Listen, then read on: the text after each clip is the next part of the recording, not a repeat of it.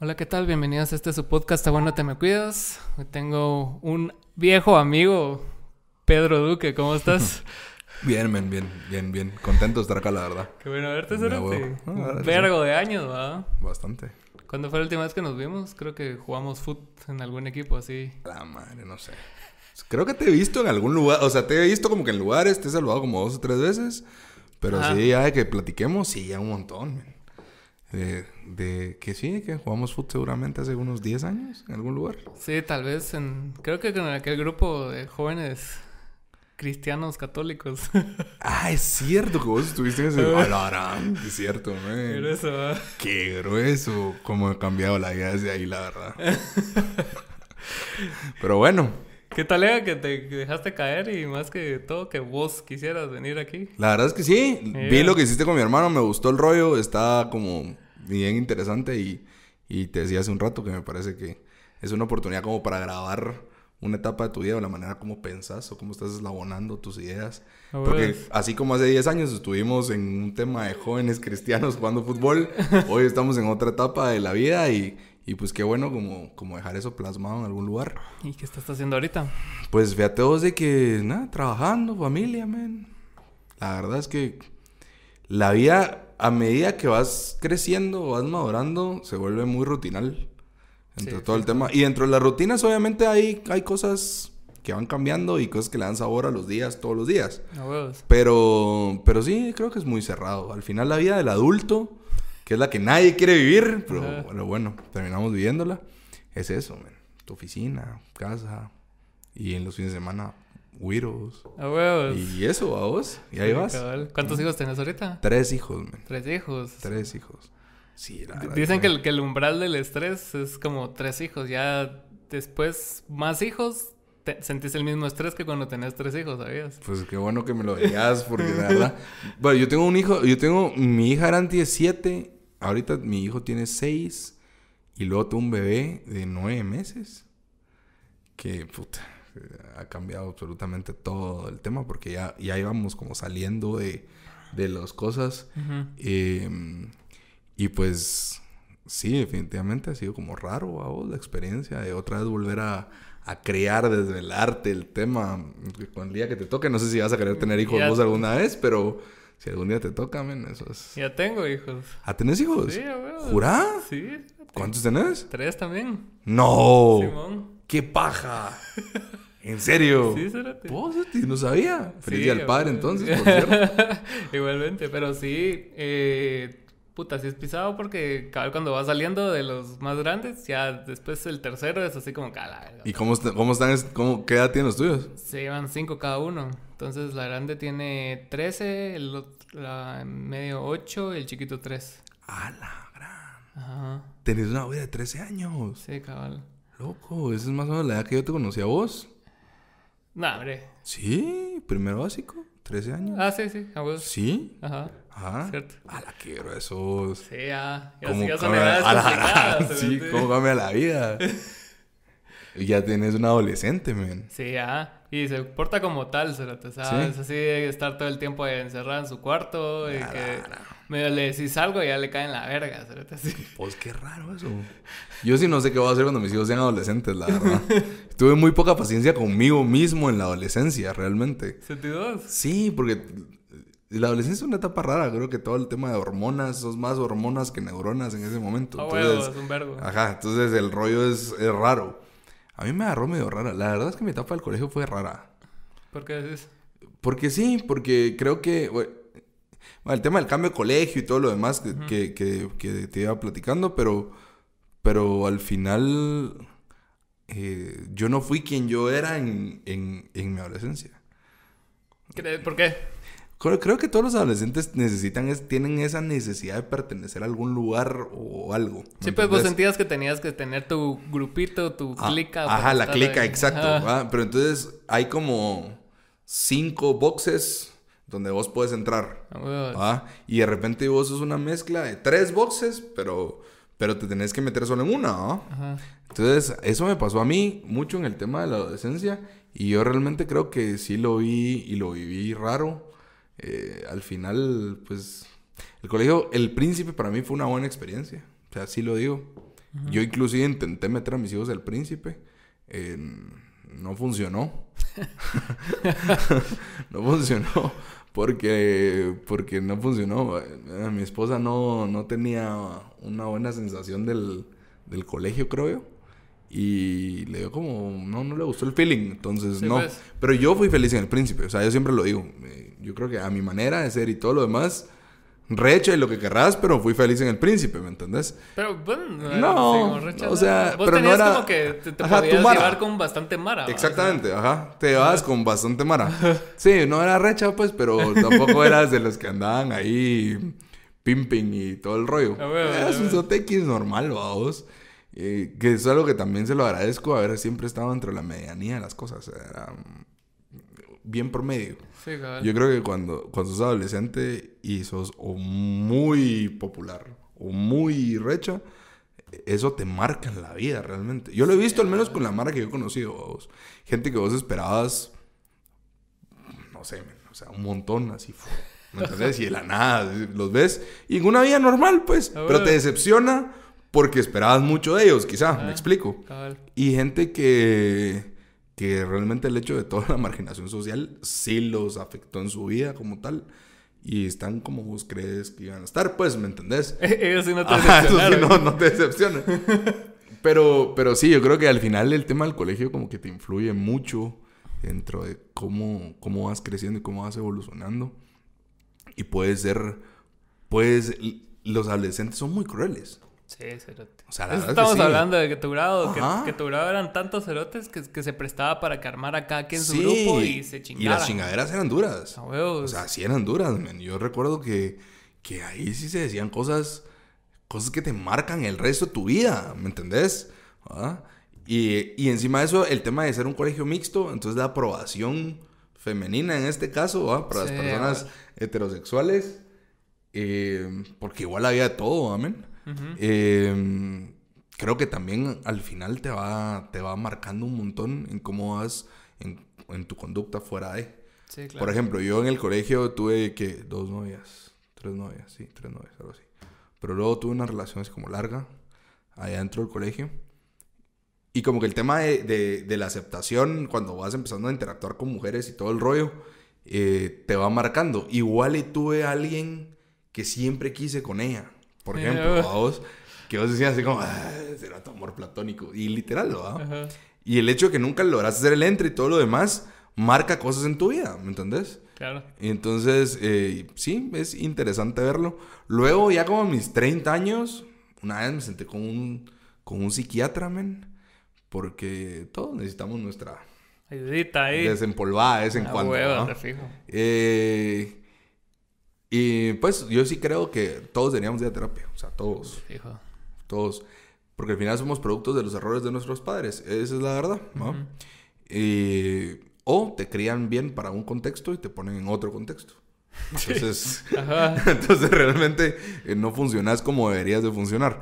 Pero sí creo que mm, creo que en, en terapia entonces con este cuate me di cuenta que había un montón de, de situaciones que habían condicionado mi conducta y por cosas bien pendejas que yo decía así como, bueno, yo no me acordaba, pues. Sí, ¿Me entendés? Y Ya pues, tu memoria lo Y había. ya lo había guardado, desechado, ajá, pero seguía condicionando patrones de conducta eh, y, y era... Y cuando, me- cuando logramos encontrar eso, fue como, a la puta, sí quiero eso, ¿ah?". ¿Y qué te llevó al, al psiquiatra? ¿Tenías así como clavos en tu vida o solo necesitabas como que alguien a quien contarle algo? Fíjate que sí, eh, yo tenía una... A la, la- mi vida ha sido una... Es, es un buen libro, una buena película. Eh, Un buen podcast. Sí, men. Me, met- me metí a temas inapropiados, llamémoslos así. A huevos. Ajá. eh, cuando salí del colegio, mi viejo viene y me pone en un ámbito de ganado. Ajá. ¿ah? Y entonces no tenía niego que al final pues, me generaba algo de plata. ¿ah? Y ahorita cuando sos patojo con 10 mil pesos en la bolsa al Sos mes, un imbécil, sos un idiota. O sea, ¿entendés? O sea, sentís que tenés pistales, ¿va? huevos. Entonces, eh, me, me ponen en ese medio y pues es un medio bonito, me permanezco en él, eh, pero, pero es un medio donde hay armas, es un medio donde la cultura es mucho más fuerte, donde todo eso... Lo que pues, hablabas de estar... es marcado. de- que te criaron para un contexto y te pusieron Exactamente, en te ponen en otro. ¿va? Entonces llegas ahí y uno ya llegaste tarde. ¿va? Porque la verdad es que llegas tarde. o sea, la Mara que está ahí, que tiene tu edad, tienes la vida de estar ahí. Sí. Entonces todo, toda la cultura ya la tienen. Y vos llegas un cachito tarde. Encima de eso, sos medio fresita. Porque aquí te hacen más, más sensible, ¿va? Sí, Llamémoslo así, pues, ¿me entendés? Y allá los problemas son distintos. Entonces sí te, te, te meten en un ambiente de armas, un, ambiente machista completamente y todo el tema. Y pues eh, a hacer tonterías. ¿va? Y entonces la verdad me fue muy bien económicamente. Me fue muy, muy bien. Y llegó un momento donde quebré, men. Eh, me robaron un montón de billetes. Y... Puta, fue un, caos terrible. Eso fue en 2014. Yo tenía... ¿Qué? Siete años. ¿Siete años menos? Son 25 años, 26 años. Tú Estás joven igual, cerote. Sí, pero, pero fue una... Pero quebré grueso, o sea... Así grueso. Ujú. De que la FES y, la, y salió el caso en todos los lados y me catearon y, y así grueso. No, eso es- estuvo interesante. Estuvo bonito. Ajá, eso estuvo interesante. Ay, a todo el mundo fue muy desgastante. Entonces, esa parte de mi vida obviamente afectó mucho todo el tema de mi familia. Ya estaba casado. Mi, mi segundo hijo acaba de nacer. Em, y pues al final tener que salir de todo eso para volver a como estructurarte, pararte y seguir adelante, creo que, que eso fue lo que me doy en ese entonces, porque fue al- psiquiatra. ¿En qué momento decidiste ir al psiquiatra? O sea, más allá de lo que te pasó, porque eso fue como la superficie de toda la serie de problemas que atraías, ¿no? Mm. O sea, porque ponete como vos decís, o sea, empezás ganando 10 mil pesos y sos bien chavito y puta, empezás a gastar, entonces te acostumbras a cierto nivel de vida y después te cae un vergazo así, donde ya como que tu sentido de, de ser y de, de validarte es así como se quebró, Claro. Claro. ¿Qué, qué putas? O Eso es, sea, eso es bien complicado porque la verdad es que hay gente, yo creo que todos tenemos, o, o o te enseñan que todos tenemos parámetros de medición en nuestra vida que nos da la aprobación. Exacto. ¿va? Entonces, te la mara que va al gym como Diego, que se mata en el gimnasio, ¿va? Entonces el güey lo que hace es que se para en la mañana, se quita la camisa y dice, bien, Ah, ah, estoy bien, Ajá. ¿me entendés? Y entonces el cuate que es músico, porque yo también soy músico frustrado, el cuate que es músico, eh, cuando logra hacer algo que realmente le gusta, lo escucha en una grabación, trasciende, se, enciende- se levanta en la mañana y pones tu rola y te gusta. ¿me entendés? Ah. Y estás orgulloso, de- entonces dices, ok, está bien. El cuate que se dedica a hacer plata, pues bueno, cuando hace plata, pues dice, ok, estoy bien. Entonces, si en algún momento, o sea, cualquiera de esas personas, si Diego engordara, el músico, no sé, no le pegara las cosas, o el cuate este quiebra, es un momento donde perdes la identidad completamente. Y a mí me pasó, la verdad me costó, me costó un montón, te quebras, te partís, te empezás a cuestionar todo, te querés morir y todo el tema. Eh, y pues bueno, eh, mi mamá y mi papá creo que, este, que, que me dijeron que fuera. Y la verdad, muy bueno el cuate. Y no tenías como resistencia para ir con un psiquiatra, porque es natural, o sea, Sabes que los psicólogos es muy fácil manejarlos en la orientación de... O sea, la terapia psicológica como tal es muy fácil orientarla hacia donde vos la querés llevar, ¿no? Porque le huevo. contás lo que querés y él te va dando... Él te va diagnosticando en base a lo que vos escuchás y vos puedes contar lo que vos querés, ¿no? exacto. Eh, pero con el psiquiatra no, el psiquiatra es distinto, porque el psiquiatra sí te medica un poquito y todo el tema y te va ajustando todos los temas ahí químicos de la cabeza. Entonces, eh, pues bueno, eh, estuve en terapia como un año y yo creo que ahí bien, ya ahí pues todo estructurado, todo bien, base para adelante y ahí va. ¿Y cómo empezaste con el renacimiento en ese entonces? Ah, la mano, eso es una historia bien complicada, bro. Eh, te voy a dar resúmenes de cosas porque no- hay cosas que no, no se pueden dar detalles. porque todavía están bajo reserva ahí en el MP. Pero eh, te diré que. Vamos a quitar esta cosa acá. Te diré que. mm, Me busca un, un amigo, eh, un viejo amigo, eh, que en ese momento pues estaba teniendo problemas. Y, pues me invita como a hacer temas con él.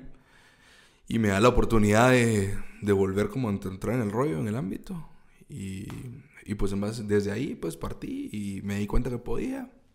Debía un chingo de plata, un mundo de dinero.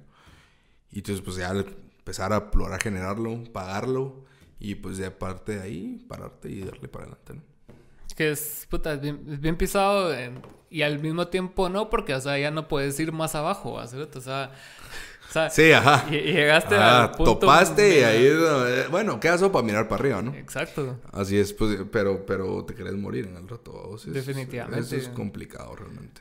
Sí, porque como vos estás diciendo, o sea, te rompes y, no solo te quebras económicamente, sino te quebras emocionalmente y afecta a tu, todo, claro, familia, eso afectas a tus papás, a todo el mundo que te quiere, Así es. Todo el mundo que se preocupa por vos realmente está valiendo verga con vos, pues.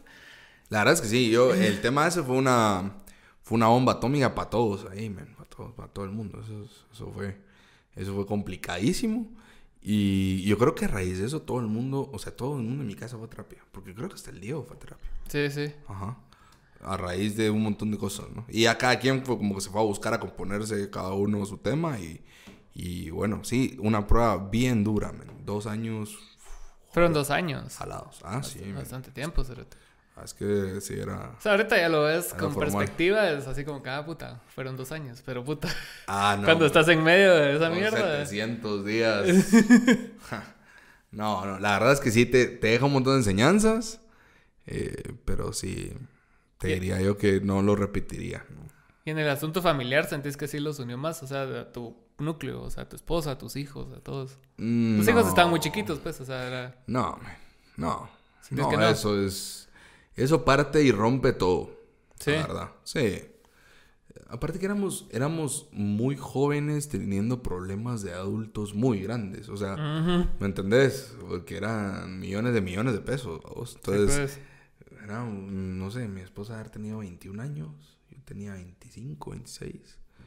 Y entonces eran, eran problemas que no dimensionábamos. Yo creo que la razón por la cual salimos a flote del tema es porque en ese momento no dimensionábamos lo que pasaba. Realmente, o sea, no, no teníamos la perspectiva como para saber realmente la magnitud del problema o lo serio que era. Y, mm, pero yo creo que no, yo creo que no, no, no, no es que te una, yo creo que al final sí deja secuelas y todo eso lastima, ¿no? O sea, Fijo. viví situaciones muy incómodas. eh, ay, como lo que te decía yo, un chavo tan joven, con mucha plata, con mucho acceso a recursos, yo también perdí el piso, pues. Sí, O sea, te puedo contar los paris, man. Y las paris fueron... Eran paris, pues. Ah, o sea, Sí, bien hechas, vamos. Ah. Formal y de verdad, man. Entonces, eh, hay una anécdota que era cierta. Eh, Yo llegué a perder tanto el piso en algún momento que una vez me fui de viaje. A mí me gustan los caballos españoles, crío caballos españoles, ese es mi hobby. Y entonces nos fuimos al campeonato del mundo de los caballos españoles en Sevilla. Y yo tenía un caballo ahí que iba a concursar. Muy bueno. Y entonces mm, el caballo clasifica una etapa, por ejemplo, vamos, que pasa a las semis, va, por cierto, un tema así, va, para, para hacerlo de entenderlo. Y eh, me voy a celebrar. Y en la celebración me voy a, a una discoteca en Sevilla. Que era discoteca, ajá, ¿va? Y discoteca y después se volvía bar y después se volvía de todo. ¿va? huevos. En alegría, vamos. Y entonces estoy en la chingadera con mis cuates. Yo les digo que yo los invito. Y llega un mesero. Estábamos con. No sé, ya no muy me acuerdo. Porque la verdad es que te mentiría. Pero habían chavas, chavos, de todo. ¿va? Ah, todo. Entonces llegaba el, llega el mesero y me dice: eh, ¿Qué van a tomar? Eh, las chicas quieren Moet. Y entonces le digo, ¿qué habla de Moet? Don, don Vergas, va. Y me hace así, va. Ah, 500 euros, trae a las botellas. Y llevan, loco, una cosa de Moet como esta. Y pedimos siete de esas cosas. y no valían 500, valían 5 mil euros, man. La verga, cerote. Cabal. Yo dejé, o sea, pagué todas las tarjetas, las topé, dejé todo el efectivo que tenía y tuve que empeñar mi reloj y el reloj de mi amigo. Por cinco botellas. No, loco, porque la- la- eran 60 mil euros de cuenta. ¿Te imaginas esa osada? O sea, te- para imaginar cuánto, per- cuánto puedes perder el piso en una situación. A huevo. ¿A vos? Y te lo juro, ¿y sabes cómo, cómo, cómo valido yo esta historia que es cierta? Porque al otro día me tuvo que meterme la cabeza entre el culo, llamar a mi mujer y decirle que necesitaba que me limpiara las tarjetas y que se fuera a España con dinero. Porque yo necesitaba pagar y recuperar mi reloj y el reloj de mi amigo, pues. Porque me dieron tres días para pagarlo ahí. Porque es- esa mara es como una mafia, como de rusos ahí, ¿va vos? Fijo, o sea, Ajá. Entonces nos dejaron ir, pero nos, nos dejaron los relojes y sabemos dónde están y en tres días que venía a pagar. O sea, imagínate así de pendejo, pues. Sí, sí. ¿Ya? Entonces yo creo que sí. eh, y todo ese tipo de cosas pues van generando daños dentro de la familia y un montón de cosas. ¿Qué te sucede? Porque perdiste el piso, pues. ¿Y por qué te y por qué solo te rodeaste de gente que, o sea, que o sea, que te decía así a todo? O sea, nunca te rodeaste de Mara que te dijera cerote, no seas imbécil. Yo creo que, yo creo que no, no sé, si, no sé si, si pasa, pero ya hay momentos en donde vos creo que cuando tener recursos, y no digo mucho o poco, porque el tema de tener recursos es, es bien eh, subjetivo. pues. Sí. Ah, para alguien puede ser mucho mil quetzales, para alguien puede ser mucho dos mil. O sea, me explico. Pero cuando hay alguien dentro de, de- dentro de un grupo que tiene recursos o que la gente piensa que tiene recursos, creo que la gente tiende como a adularte. Sí. Y a vos y a todo el mundo le gusta gustar. Sí, o sea, eso es el tema, la verdad. O sea, vos siempre querés que la Mara venga, te admire y te eche, y te eche flores. Y a esa edad, obviamente, eh, pues es más fácil perder el piso. Y lo perdí, lo dejé. Esto es como la No, Mara que ey. miras en las películas y Sí, en la loco. tele, cerote, o sea, que empiezan a subir, a subir, a subir, a subir y... Esa era Wall Street Wolf. Cuando, cuando yo vi la, cuando yo vi la lica, dije, ¡ah, la verga, ese era yo! Obviamente la Tortrix, ¿va? Pero ese era yo, pues, ¿me entendés? Ajá. Y sí me volé de, me volé lo que eras. Sí, hacía pendejadas, man. O sea, Solo, solo con eso que me contaste, cerote. sí, o sea, para contarte y que, te, Esa historia y que tenía que llegar tu mujer a salvarte de esa situación. Sí, a huevo. O sea, y cuando llega es como, ay, ¿qué pasó? No, es que compré otro caballo, le dije. Los caballos se pagan en transferencias, o sea. ¿Me entendés? Y mi amor, mira, necesito que vengas, que te extraño, que no te ya no aguanto sin ti. Y bueno, ya obviamente eso es cuando se enteró mi mujer, también te imaginarás bien contenta. gran loco. puta. Ajá, re contenta. Entonces, y luego de eso, o sea, luego pasan todos esos excesos y cuando hay dinero, pues así es como, ah, pues pela, pues igual yo lo pagué, me vale verga, y, eh, y te haces el mula. Sentís que igual- no hubo daño. Ajá, cabal, o sea, lo que se perdió fue dinero, ¿qué más da? Ajá. Pero luego cuando falta y te recordás de esas estupideces, A huevos. ¿entendés? Entonces, si decís vos, ¿qué le pasa este imbécil, pues? Y, y en esas Ah. épocas que ya, ya no tenías, ¿cómo, ¿cómo fue la reestructuración tuya? Aparte de ir a terapia, o sea, tuviste un plan que decís, o sea, puta, de aquí a junio voy a pagar, que sea No, 10 que- mil pesos. ¿verdad? ¿Sabes que no? Eh, fue un tema. Fue un tema raro, porque en el momento cuando se dio el tema y todo lo demás, había ley involucrada y todo el rollo. Y, Ajá. y entonces creo que simplemente se aisló el problema. Y, y en ese momento lo que pasa es que la gente te quiere matar, men, y eso, eso es un tema así de loco. ¿va? A huevos. Y, mm, y después como que solo se fue enfriando. ¿Sabes qué hice? Yo en mi depresión me puse a jugar Magic. Eso hice. Jugué Magic como un año, man. Puta. Sin nada. O sea, mis viejos, verdad, mis viejos, yo los amo, lo saben. Mis viejos me hicieron huevos. Me hicieron huevos a mantenerme a mi familia, a mis hijos, la verdad. Ajá. Y como al año, me surgió la necesidad de volver a ser Don Vergas. Es la verdad. O sea, me aburrí de ser. Porque después de eso pasaron momentos donde, por ejemplo, yo me iba a jugar Magic. Y lo que iba a hacer era vender cartas a la tienda de mis cartas que yo compraba. Para poder tener. Algo más. Para el Uber de regreso a vos. O si no me daba jalar un cuate, ¿va? Y, y poder ir a la casa porque tenía carro a vos. Ajá. O sea, así, formal, pues. Yo creo que sin carro nunca.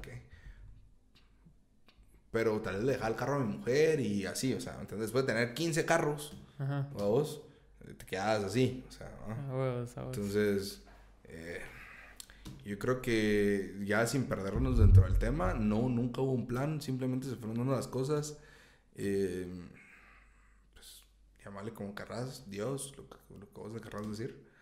Eh, va poniendo gente en el camino, oportunidades.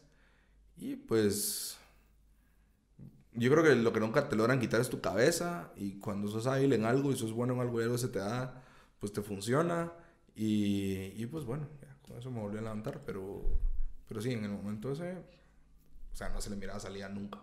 Sí, Era- era yo- casi imposible. Yo también tengo un tío que es bien cabrón para los negocios y, o sea, puta, se ha, se ha ido abajo un par de veces. La, la primera vez fue hace mucho tiempo, perdió todo, cerote, y empezó otra vez, a- Ujú.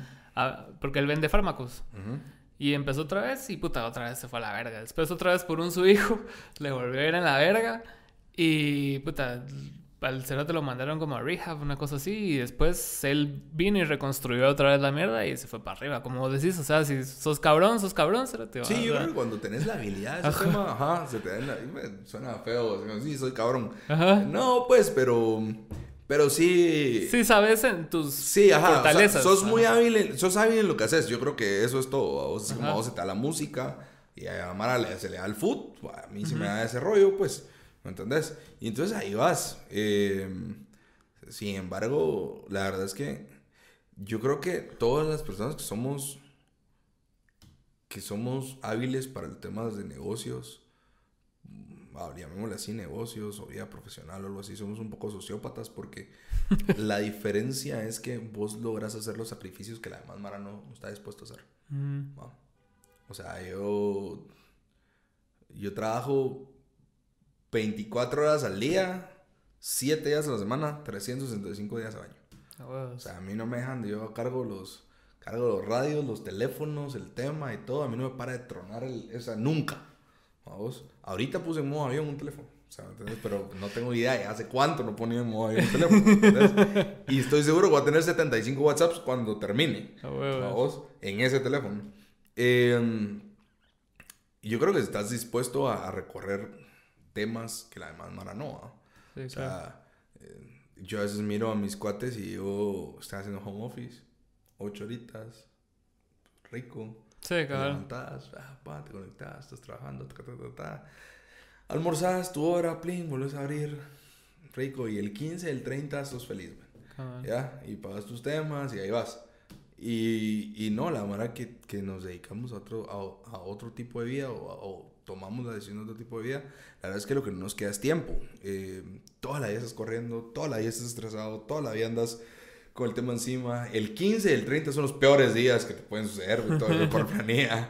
Eh, yo, yo voy por el, el, el 14, el 13 me empiezo a deprimir, vamos. Así como, así, no. Miras todo el dinero ahí. Acá y la está la. Vamos, ajá. Eh, sí, men, eso es, eso es bien complicado, pero yo creo que son decisiones de vida y creo que ahí está. O sea, es, tenemos que ser algo sociópatas porque pasamos encima muchas veces de nuestra familia, de la gente que queremos y demás, en cuanto a temas de nuestro tiempo, en decisiones riesgosas, porque bueno, es un, este negocio es medio arriesgado, sí, hagámoslo, igual yo lidio con las consecuencias, es mentira, porque lidiamos todos al final cuando Sí, a. Entonces, eh, yo creo que sí, todos tenemos algo de sociopatía ahí en ese rollo. De fijo, y, y- y yo lo veo también en el sentido de que cuando tenés cualquier cosa que no sea un trabajo de oficina, o sea, ponete, vendes cosas, puta, pon- maquillajes, Ajá. sos músico, haces arte, o sea, cerote, no podés darte el lujo de venir y, y pelártela, ¿me entendés? O sea, siempre, siempre tenés que ver formas de que el- la mierda se mueva, ¿vos? Porque Claro. A veces, no, no sé si te pasa, si pregu- cuando preguntas en páginas independientes de Mara que vende cosas y te contestan a los tres días, cerote. Ujú. O sea, puta, para mí esa mierda es así. Yo al segundo estoy encima tuyo, ¿me entiendes? Exactamente. Ah, Exactamente. Sí, porque, porque al final, es- yo alguien otro día tuve una conversación con alguien muy interesante, un economista igual, eh, y me decía, y hablamos de ese tema, ¿no? Entonces decíamos que, ¿La Mara que no contesta o qué? no, no, no, no, Ah. hablábamos de la mara, la mara de oficina y la mara que no, entonces es como, ah, sí, porque ese huevón eh, tiene, eh, emprende y no sé qué, y yo sí vengo a la oficina.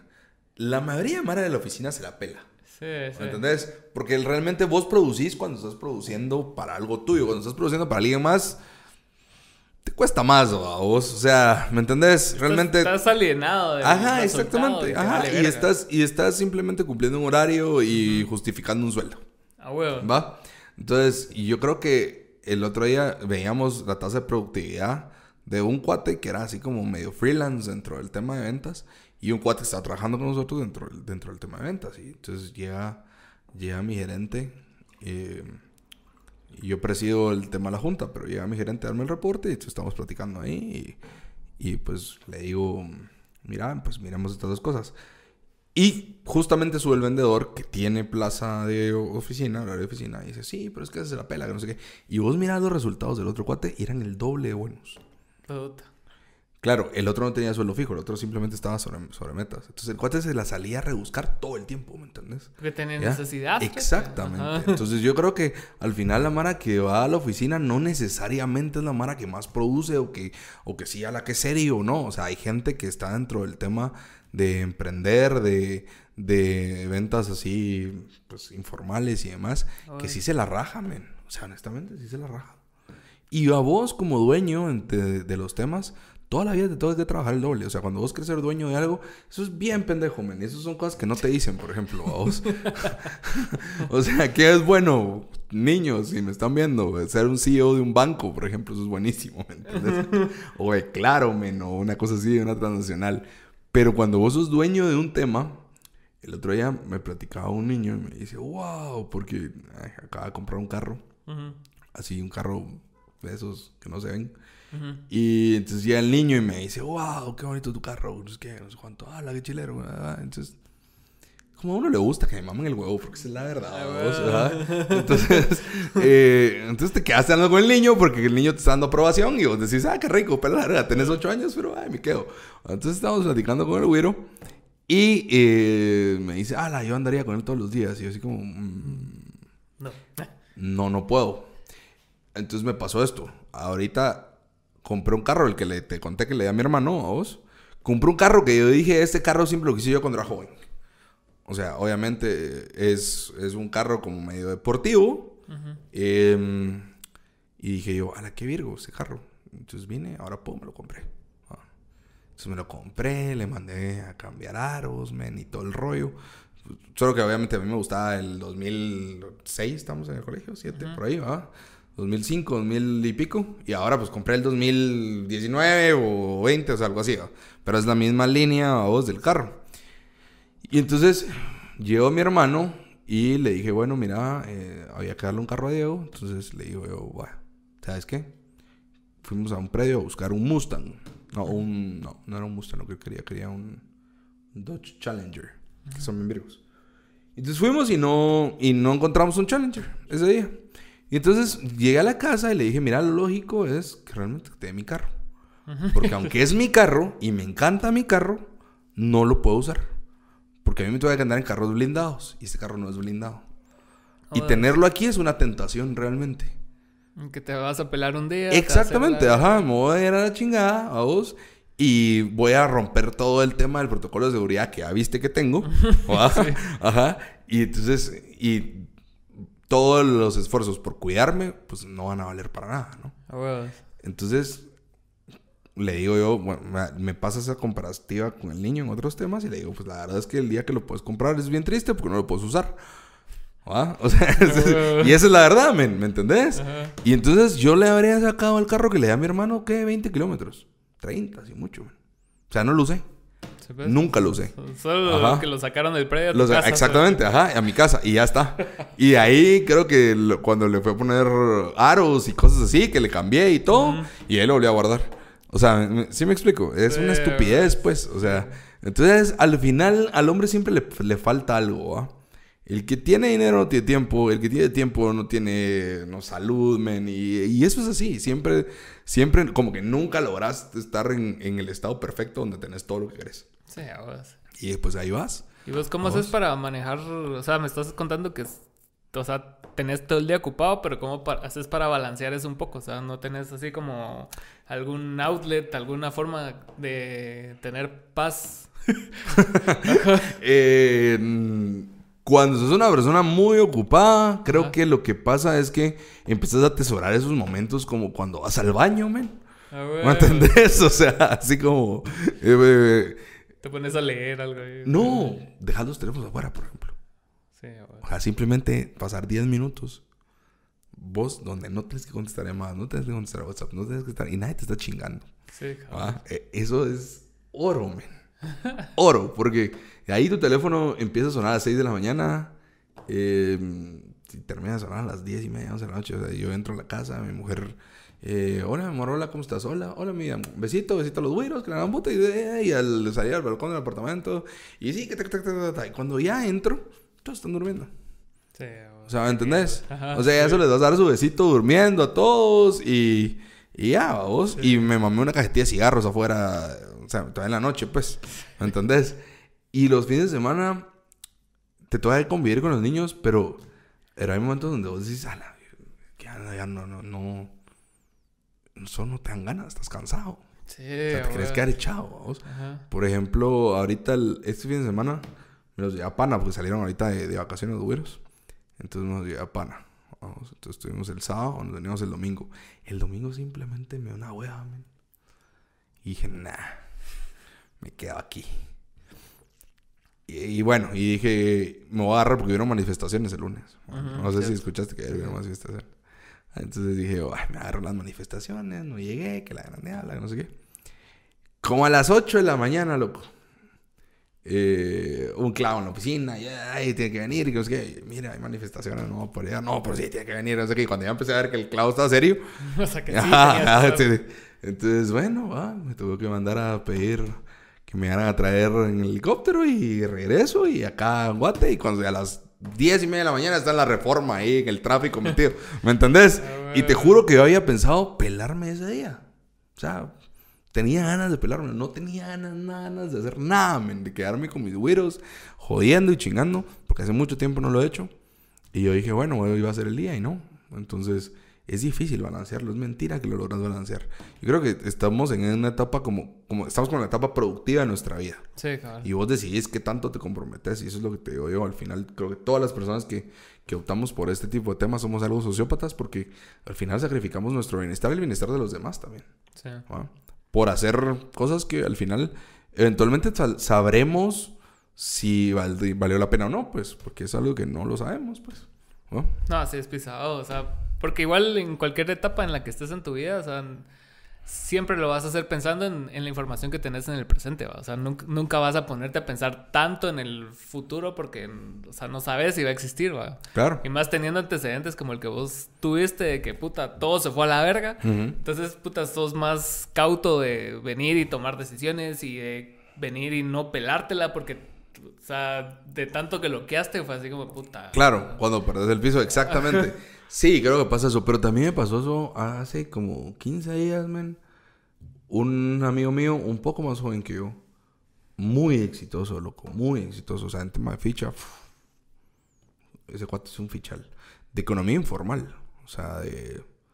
Yo no sé si vos sabes que hay como listas dentro de los mercados que juegan loterías internas. ¿No? ¿no? Siempre ha existido, es un tema en Guatemala, siempre existe. Entonces hay una lista de 100 números. Ujú. Y en la tarde cantan como que la lotería de Honduras y de Belice y no sé qué. Y los últimos dos dígitos, si vos le pones 100 quetzales a un dígito y le pegaste porque son los últimos dos dígitos de esa lotería, te dan a 72 a 1. Puta. ¿no? Ujú. Ok, ese es el rollo. Pero hay 72 números. Esas son las probabilidades. Entonces, ese cuate lo que tenía eran listas. Ajá, listas de eso. Sí, man, listas. Pero hay Mara que le juega y le juega un montón de plata. Y el cuate, uff, te puedo decir yo que se metía fácil unos 150 mil pesos diarios. O sea, formal, o sea, formal. Chao. Ficha, ficha, vamos. Ah, Ficha, ficha. Y, y digo, de las pocas mentes que, que yo logro comparar conmigo en el tema de lo hábil que era para hacer plata, ¿no? Eh, y pues bueno, mi buen amigo, el grande habla, y ya hace 15 días lo matan, ¿no? Con 28 años, 29 años creo que tenía aquel. Lo matan, eh, un, un cuate nada que ver. Eh, estamos son dos. Em, y pues bueno, ahí se quedó todo.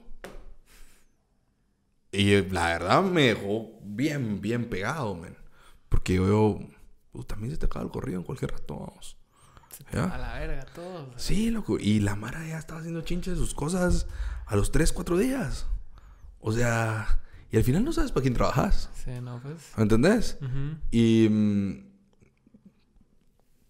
la verdad no sabes, o sea, la señora la dejó joven, vamos, eh, a sus hijos muy pequeños. No convivió con ellos también, porque la verdad es que era un cuate que trabajaba también. pues, era bien formal para trabajar aquel. Y, mm, y pues bueno, todo se quedó ahí. Fuck. Ajá. Y triste, man. O sea, triste. ¿y, y para qué todo? Exacto.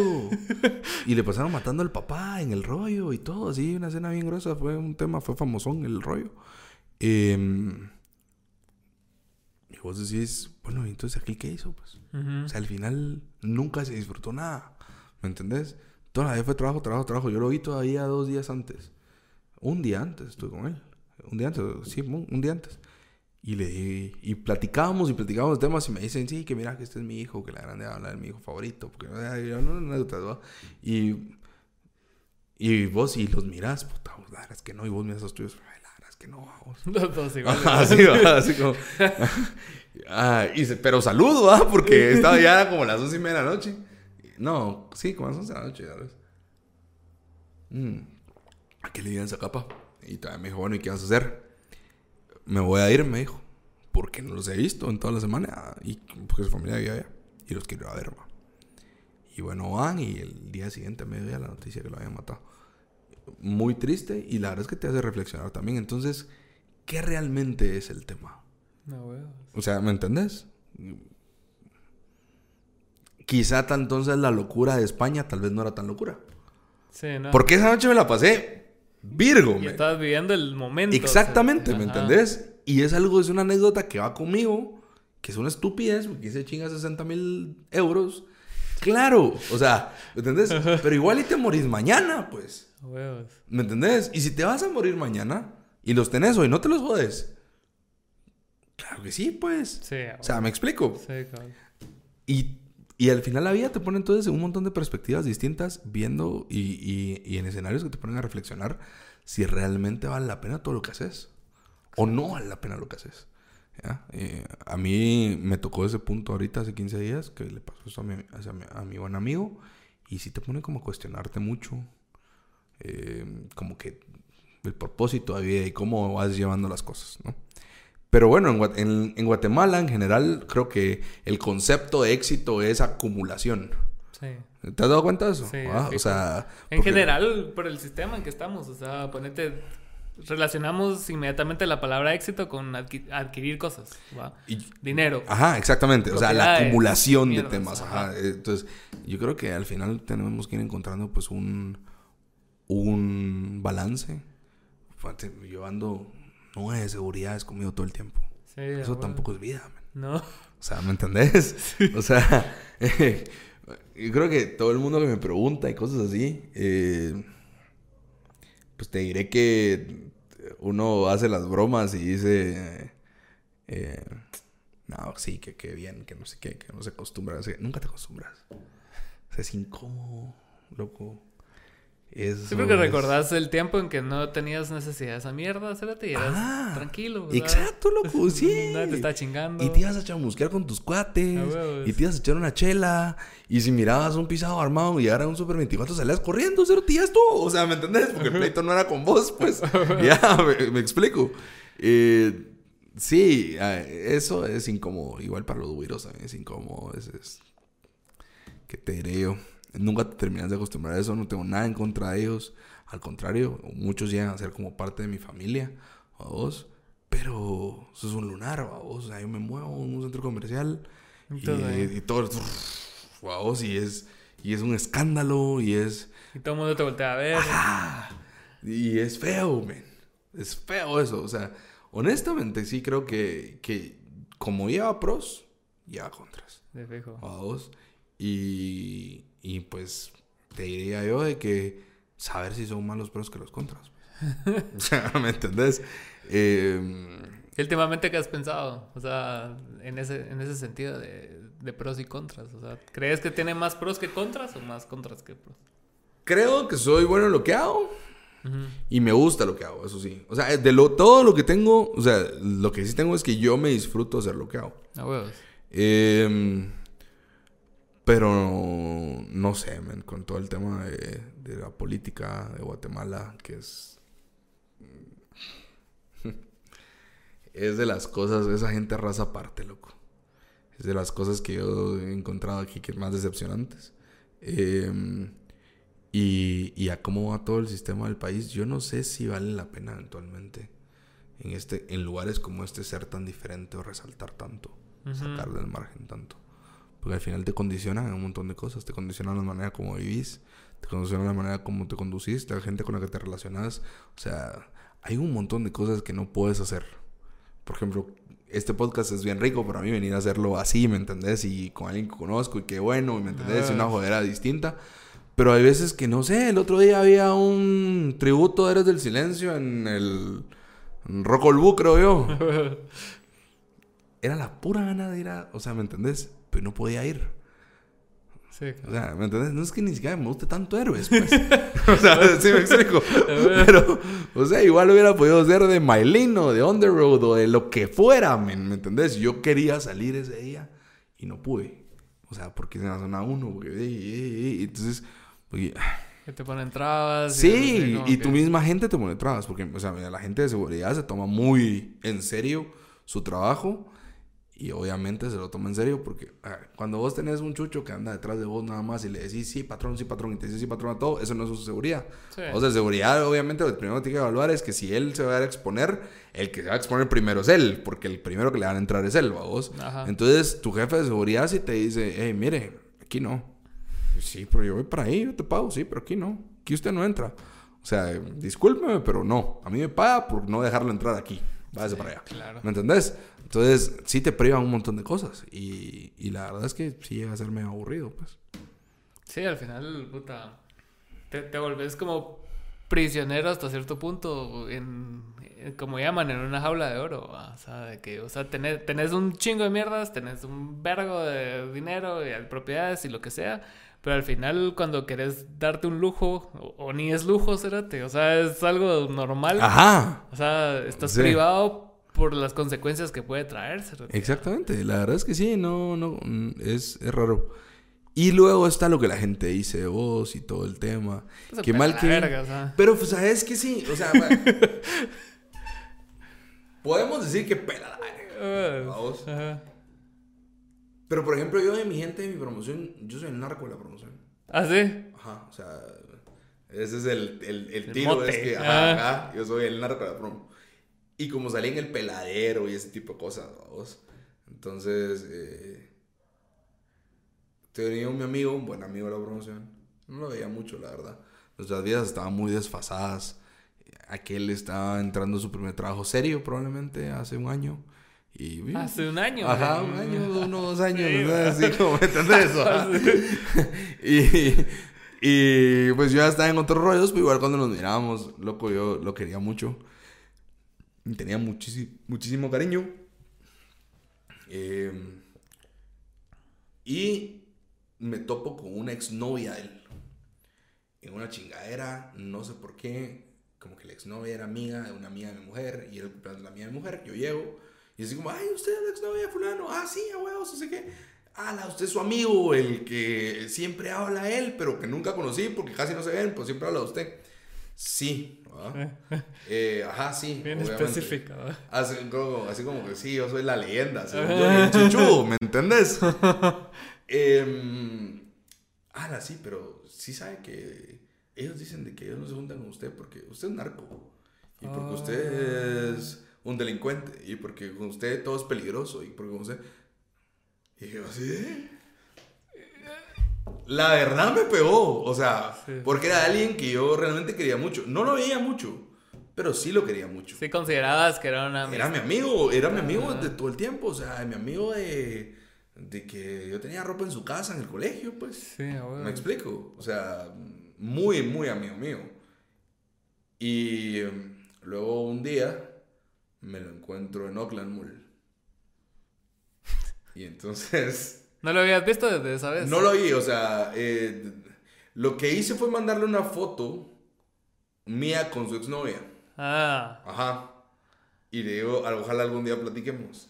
Sí, pues ella se puso en modo tiramierda porque Ah, exactamente, ex, porque la odia, porque lo odia. El otro le- creo que le quemó el rancho y ajá, y la otra se sirvió, ¿me entendés? Ah. Pero muchas de las cosas que me dijo me hacían sentido.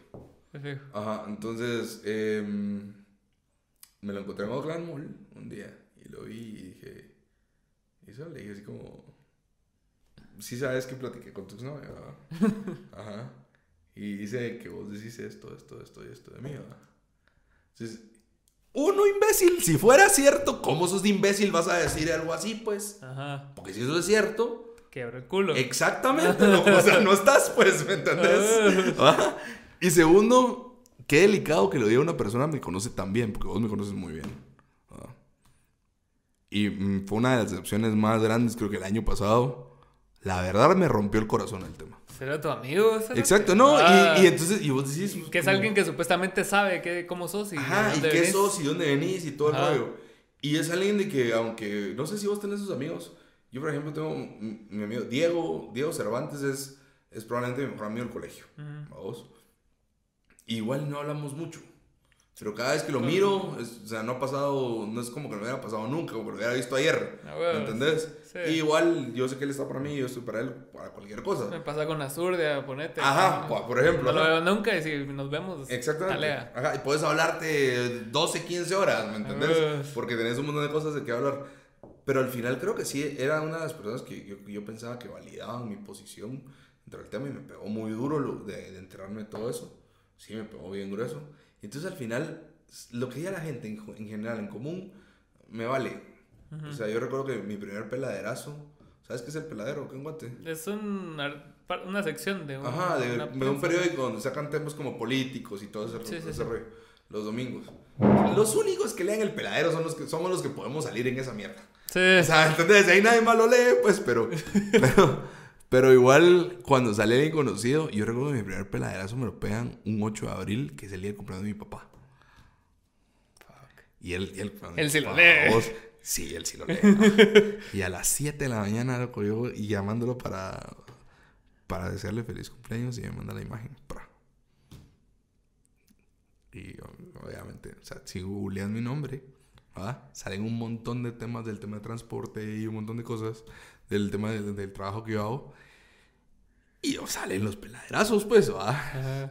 Y ahí la, y ahí la mara es bien shit para hablar, pues, o sea, para escribir, sí. Este estaferro, ta, ta, ta, ta, ta, que, te, que se arroba, ta, ta, ta, ta, ta, y hace ta, ta, ta, ta, ta, y. ¿me entendés?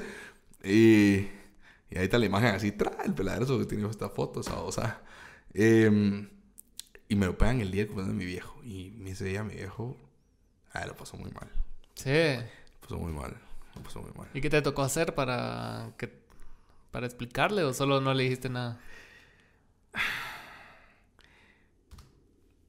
Mira, al final, esos son como te digo, son como temas políticos. Entonces, la gente que te saca ahí te paga, o sea, paga para que vos salgas ahí. Claro. O sea, me explico. O sea, a alguien le interesa desgastar tu imagen por algún negocio que estás compitiendo, por algún tipo de interés que puede ser, o porque quieren coaccionar alguna decisión que vos tomes. En algún, por algún interés en particular. Me explico, porque nadie paga 100 mil pesos para sacarte en un lugar donde, ajá, me- o sea, sí me cachazo, ¿ah? Ah, bueno. O sea, el tema ahí es el beneficio económico. Se lo expliqué, mi papá creo que más o menos lo entendió. Sin embargo, pasó un cumpleaños bien culero. Y mi mamá, ya sabes, vamos, con a mi vieja, pues, mi mamá es como muy vertical en todo, vamos. Y yo soy la oveja negrísima de mi familia, porque ninguno de, los otros se parecen a mí, vamos. Negrísima. Entonces, eh, sí, vos sos la deshonra y la desgracia de esta casa y ve. Entonces, al final, lo que piense la gente sí no importa, pero lo que piense la gente que vos querés sí te importa. Sí, porque es tu núcleo y son tus redes de apoyo a la larga. ¿sabes? Exactamente. O sea, si te va en la verga, ellos son los que tienen que estar. ¿sabes? Exactamente. Y, y no pueden estar así como, puta, con otra noción Confrontados, tuya. Ajá. exactamente. Y pues la verdad es que sí me pegó, man. O sea, eh, yo creo que. ¿Y fueron seguidas estas dos movidas o solo fueron Ah, separadas? ah, no, no, no, no, el primer peladazo creo que fue como en el 2014. Ya ahí te vas acostumbrando. Ya los demás ya no te pegan tan duro, a vos, Ah. porque ya, ya te, solo te mandan la foto tempranito en la mañana y pring, mira, se pusieron de vos y vos así como que, "Ay, quizá y no todo es mentira. Y va, y ya decís, ah, órale, pues. ¿me entendés? Sí. Y ya, o sea, pero al final lo que piensan al público en general, diría, diría el autor, eso sí no importa. Pero lo que piense la gente que es muy cercana a vos, eso sí te pega. Sí te pega. Y vos me estabas contando al, al inicio de la conversación de que en el colegio eras como una persona que no le gustaba resaltar, sino que te gustaba ir así como el medio. O sea, ¿en qué momento cambió eso en tu vida? Yo creo que ¿Cuándo te diste cuenta que eras bueno para, para negocios y esa mierda o qué? Fíjate vos que yo creo que. eh, yo creo que al final a todo el mundo sí nos hubiera gustado resaltar. O sea, yo creo que sí. Y el momento donde, donde vos querés ser feliz y, y, y te luces la adolescencia. O sea, o la juventud, early, ah, early adultez. ¿Me entendés? Eh, simplemente yo creo que como hablábamos de que la Mara es muy cruel, entonces si te exponías intentando sobresalir, si te pegaban muy duro de regreso. Sí, güey. ¿Me explico? Y ibas a terminar comiendo con la sección de la mara que no querías comer, pues. o sea, sí, me explico. Entonces, eh, creo que siendo un poco astuto, era el momento donde. Era supervivencia. sea. Ajá, y aquí no, estoy, aquí no le estorbo a nadie, man. Entonces aquí la mara va bien, me saluda a todo el mundo, yo me saludo a todo el mundo. Aquí no me, no me amenaza el bully, ¿va vos? Porque pues nosotros sí teníamos un matón en el colegio, ¿va vos? Que era el cuate este que hacía karate, man. Eh, que era buenísimo para los pijazos, era buenísimo. Coía, ¿no? No, no, no, Coía un grado de ustedes. Eh, no, Coía era un grado arriba de ustedes. Ajá. Ajá, no, José Jorge Santiago. Ah, güey. o sea, Ajá. Es usted. Red Dragon de Schumann o algo así creo que se llaman. eh, Mr. Miyagi y todo el rollo. Y a huevos, a vos, el cuate era una máquina para darse. Y como él sabía que era bueno para pelear, entonces siempre andaba buscando con quién pelear. A ver. A vos, o sea, ¿Quién ¿me entendés? verga? Ajá. Ajá, porque, ¿entendés? Al final era, era, o sea, era algo muy injusto a vos, porque el cuate era muy hábil para eso. Y entonces ese cuate toda la vida estuvo con un tema y a mí siempre me piqueó, ¿sabes? A el cuate siempre me piqueó. Así como, como, es que yo sí te quiero. Y yo sé que le caía mal y no sé por qué. Porque la verdad es que yo lo veía. Cuate tenía un letrero de peligro. Peligro este te desarma, pues, ¿me entendés? Ajá. Y vos como que toda la vida así como para atrás, pero haciéndote el machito porque tampoco te podías parar tan aguadito, vos. Pero sí, mm, vivir en ese, en ese limbo del medio Ujú. te daba la comodidad donde no le estorbabas a nadie. Pues quizá no conectabas con las chavas de tu grado, pero tres o cuatro grados, tres grados abajo, dos grados abajo, bien te conectabas una a tu novia y, ¿me entendés? Entonces, eh, yo creo que sí, era un tema de supervivencia. En mi promoción, en mi caso, fue un tema de supervivencia y sí me enseñó cómo adaptarme. Me hubiera gustado resaltar, obviamente. Ujú. Todo el mundo le hubiera gustado hacer el papirrín de su promoción, ¿a quién no? O sea, honestamente, pues, ¿me entendés? Eh, pero, pues, creo que después me fui encontrando en donde era bueno y, y pues ya, ya no paré, vamos. Ahí te cambió el paradigma. Me digamos. cambió el paradigma y entonces dije yo, ah, sí, ahora sí te quiero ver. José Jorge, no, son mentiras. No, son mentiras. No, son mentiras. Pero, ¿me entendés? O sea, pero, pero sí, así fue el rollo.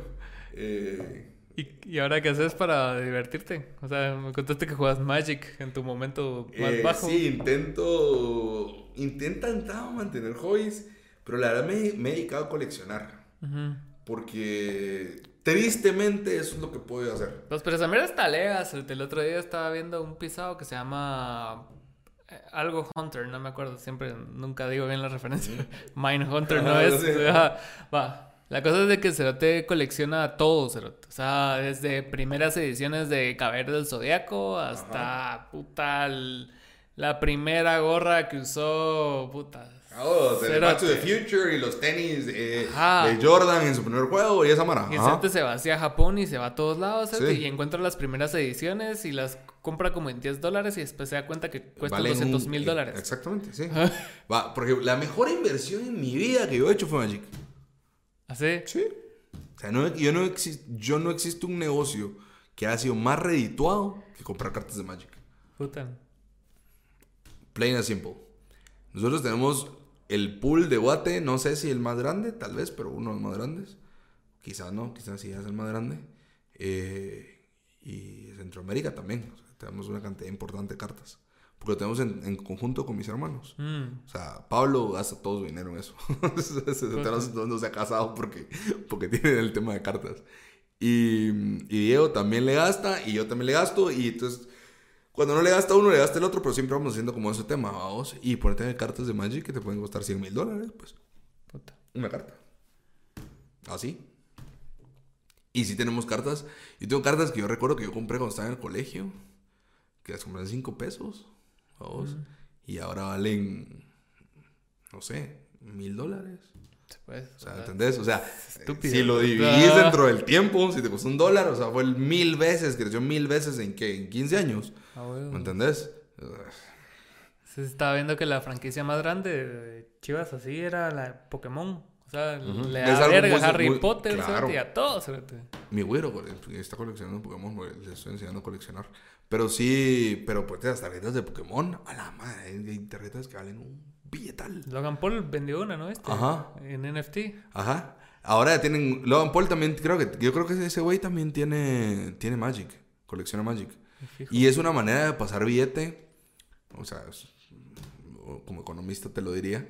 Es una manera de pasar billete de un país a otro de manera muy legal. Mm, Ajá, pues vos te metes cuatro cartas de Magic de 100 mil dólares entre la bolsa y la camisa. Pasaste, llegaste a una tienda. Porque lo que hace que las cartas valgan es que hay, existe una promesa de demanda de alguien que te las compra. sí, pues. O sea, me explico. Por eso es que valen. Sí, claro. Entonces vos vas a Estados Unidos, te hacen un dólar, te vas con tus cartas de Magic y vas a la tienda, les dices, "Ay, mire, te vendo eso. Claro, vale 100 mil dólares, le doy 90 mil dólares por cada uno, listo, pum. Vos, ¿me entendés? Y tenés 360 mil dólares entre la bolsa en efectivo y te vas a chingar, vos. Y, y le metiste a los gringos un montón de pisto en, en nada. Y por eso es que eso, las cartas, bitcoins, todo ese tipo de cosas. NFT, O sea, exactamente así por eso es que funciona, ¿no? ¿Y vos tenés Bitcoin? Eh, sí. Sí. ¿Y qué tal, qué tal te en esa mierda? Eh, la verdad, nunca he creído mucho en el tema. Eh, lo compré con un cuate. ¿Y por qué no crees? Porque al final. Vamos a ver, por ejemplo, en Guatemala. En Guatemala, el tema del, del narcotráfico. Eh, no pueden hacer transferencias electrónicas, obviamente. Entonces utilizan un tema que se llama espejos. Yo te pago aquí, vos pagas allá, ¿no? Y, y hay un diferencial del tema. ¿Has visto, perdón, has visto Ozark? No, no, no. Ese cerote es un... Puta, es un mago. Es de esos magos que, que contratan los narcos para que hagan esas mierdas, cerote. Deberías Aquí yo, aquí yo conocí a uno, loco. que Debería de ver esa mierda. Patrón, puta, patrón, que. Te, que te puta que te arma cuentas fantasmas. en Exactamente, y bancos de segundo piso en Suiza en un ratito Ah, y todo. güey. Yo aquí conocí uno en la vida real, loco, pero así en serio. ¿Qué tal? Y puedo decir que es mi amigo, espero que sea mi amigo, la verdad, porque eh, yo, yo le tengo mucho cariño. Y sí, obviamente, pues ahí anda, no, no anda muy bien, pero, pero, loco, ese cuate era un mago, un mago, mago, mago. loco. Mago. Así formal, hermano. Que necesitabas medio millón de dólares en China dentro de media hora y ahí estaban, vamos. Ah. ¿Me entendés? Y llegaba un chinito así de la nada, ah, ¿qué te manda fulano? Y pum, y yo así como, puta, qué cerote, men. O sea, Ajá. ¿entendés? Y probado el güey, o sea, probado, probado. Así como, y una vez estaba para comprar un caballo precisamente. Quería comprar un caballo en España. Y entonces pues le dije, vos, mira, necesito, pero si yo giro aquí, se tarda como dos días en llegar. Y aquí estoy con el señor y le quiero dar la señal del trato porque ya me vengo, sé cuánto. Ah, ¿dónde estás? Estoy instalado. Ah, ok, ¿cuánto estás? Tanto. Ah, dame un roto. Como 10 minutos me escribió. Va, listo. Eh, en 45 minutos en la estación de tal, tal, tal. Ah, ¿ya cuánto estoy en la estación? Ta, ta, ta. Ah, 10 minutos. Me lleva, sí. Y un güey ahí, peludo, marihuano, formal, con un sujuri, vos, y me entregó un maletín de pisto y me dejó N cantidad de billete. Verga. Así, loco. O sea, en 40 minutos me solucionó un tema grande, de dos para días, comprar, para comprar cada un caballo, ¿me entendés? Que los caballos son caros, vamos. Y me voy a dejar así un güey, aquí ese fulano que aquí está. Imagínate. Y yo así como, hola, si vos sos Dios, loco. O sea, así, ¿me entendés? Sí. Yo sí conocí un, un güey de esos. Pues bueno, entonces te decía yo que, a- que, que, mm, que entonces usan ese tipo de gente que son espejos, vamos. Y el Bitcoin precisamente y lo que intenta es regularizar esos tipos de mercados informales. Entonces al final, el problema es que cuando los gobiernos Con que regularizan que ese tema, Ajá. vamos, eh, no sé por qué los gringos lo han dejado estar. Me imagino que porque fue una manera de mover la burbuja económica en el tiempo de la pandemia y guardar algún tipo de intereses, pero eventualmente le van a pegar un pijazo y lo van a votar. O sea, ¿me entendés? Eso va a pasar, pues, ¿ya? Porque al final, Porque se afecta al sistema bancario, porque... es que al final es una promesa de pago. O sea, el- un Bitcoin es una promesa de pago. Un Bitcoin, si vale 5 mil dólares, o 10 o 15, no sé cuánto esté, 20 y pico anda ahora, eh, eso significa que alguien, algún loco del- mundo, te lo va a pagar. ¿Entendés? Lo O sea, mismo de las cartas. Por ese código, exactamente, es lo mismo en las cartas, ¿ya? Pero en las cartas existe es un print limitado, son cosas que no conseguís ya más. Porque, por ejemplo, Magic hace una cosa que se llama Reserve List, que ellos te garantizan que nunca lo van a volver a imprimir, Ah, ¿ya? Entonces, como nunca lo van a volver a imprimir, entonces sí tiene, tiene sentido, que como el arte tiene una pintura, no sé, de Van Gogh o de o Monet o una cosa así, ¿ya? Eh, pues tiene sentido y por eso es que vale, ¿ya? Porque hay un, un número limitado. Es cierto, de bitcoins también hay un número limitado de bitcoins, pero ahí está la mara todavía los está minando, sí, ¿ya? Y al final es algo que es bien intangible, vamos. Entonces yo creo que yo sí no le veo. No le código. futuro. Seguro no, bueno, en cualquier ratito le pegan así. Y un montón de Mara hizo un montón de pisto y un montón de Mara no hizo pisto, vamos. Porque eso es lo que está pasando ahí, pues, vamos. Y el que se quede en el último colgado va a ser el que va a perder un montón de dinero. Como siempre. Exacto. O sea, al final es una Ponzi scheme. Ah, Vamos, bueno. eso es lo que es, pues, ¿me entendés? Y tienes que saberte en el momento justo, vamos. Ese Ponzi Scheme. Putas. Acabo de ver un documental también. No lo acabo de ver. Lo vi el año pasado en pandemia. Y acerca de este bro que armaba Backstreet Boys, esas mierdas. Ujú. Ese, ese era un gran Ponzi Schemer, cerote, porque puta, el primer negocio que tuvo era una aerolínea que no existía, cerote. Así. O sea, él tenía un modelo en su oficina Ajá. y le tomó una foto así cerca. Ajá. Y, o sea, y, y mandó a, a los viejitos así como que puta, que invierta en esta aerolínea, que la verga y la mara a invertirle, cerote. Y después se dieron cuenta que no existía, cerote. Qué hijo de puta, ¿va? Sí, yo vi uno en Netflix también. de un chavo que en la India hizo un tema como una cooperativa. Ajá. ¿No viste ese? no sé. Ese fue el más grande de todos. A. Que- Pero en la India son un vergo de marada. Sí, a huevos. Ahí son un chingo de marada. Entonces, lo que hizo fue que agarró como que mm, fondos de la gente y les pedía como que 100, no sé, 100 quetzales, vamos. Y entonces 100 quetzales, pero como son un montón, vamos. El cuate logró formar su propia financiera y cooperativa. Y el día que quebró, obviamente, los últimos en dar los 100 quetzales fueron los que perdieron. Pero te dan un millón de, de pisados diarios, daban 100 quetzales, pues. ¿Me entendés? Entonces la cantidad de flujo que recibía era, era ridícula, pues. Sí podía compensar. Exactamente, compensaba el tema, vos. Y, y al fin, pues, dejó trabado un montón de mara, obviamente, pero, pero, pero sí, eso es, esa mara es, es gruesa, es gruesa. Sí, es turbio. Eso es turbio, eso es turbio. Ah, Pero bueno, Cerote, qué bueno que viniste. No sé si quieres agregar algo más. No, ya, yo creo que no sé, ya, ¿cuánto, cuánto llevamos ya? Como una hora y cachito más. Ahí está. Eh, muchas gracias por, por recibirme, por atenderme. por qué bueno, qué bueno, qué bueno verte, verte bien, la Bueno, verdad. Me agrada mucho verte bien. Eh, y ojalá y la música, ¿para cuándo? A ver que ya llameamos ahí. Algo por ahí. Está bueno, pues. Está bueno, buena men. onda. Buena onda. Gracias, Algo Roque. loco.